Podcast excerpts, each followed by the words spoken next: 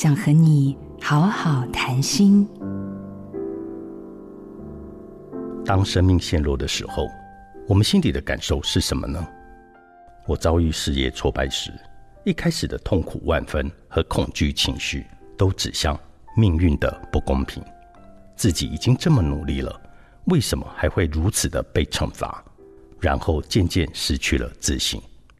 直到我向内关照自己内心起伏的来龙去脉，理性的分析外在环境的变化，开始一点一点的重新建立自己的信心。这几年的痛苦。所有打掉重练的过程，正是改变我人生价值排序的契机，也让自己的内心重新的运作，影响我对外在所有发生的认知，学习接纳自己和别人。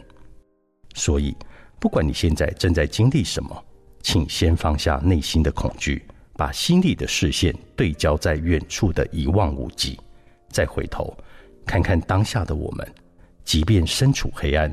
也会有渺小但伟大的人生风景。我是田定峰，向内在寻找，看见本来具足的快乐源头。做自己的主人，找回你的心。印心电子，真心祝福。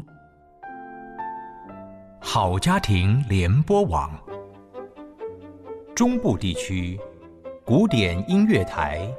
FM 九七点七，北部地区，Bravo FM 九一点三。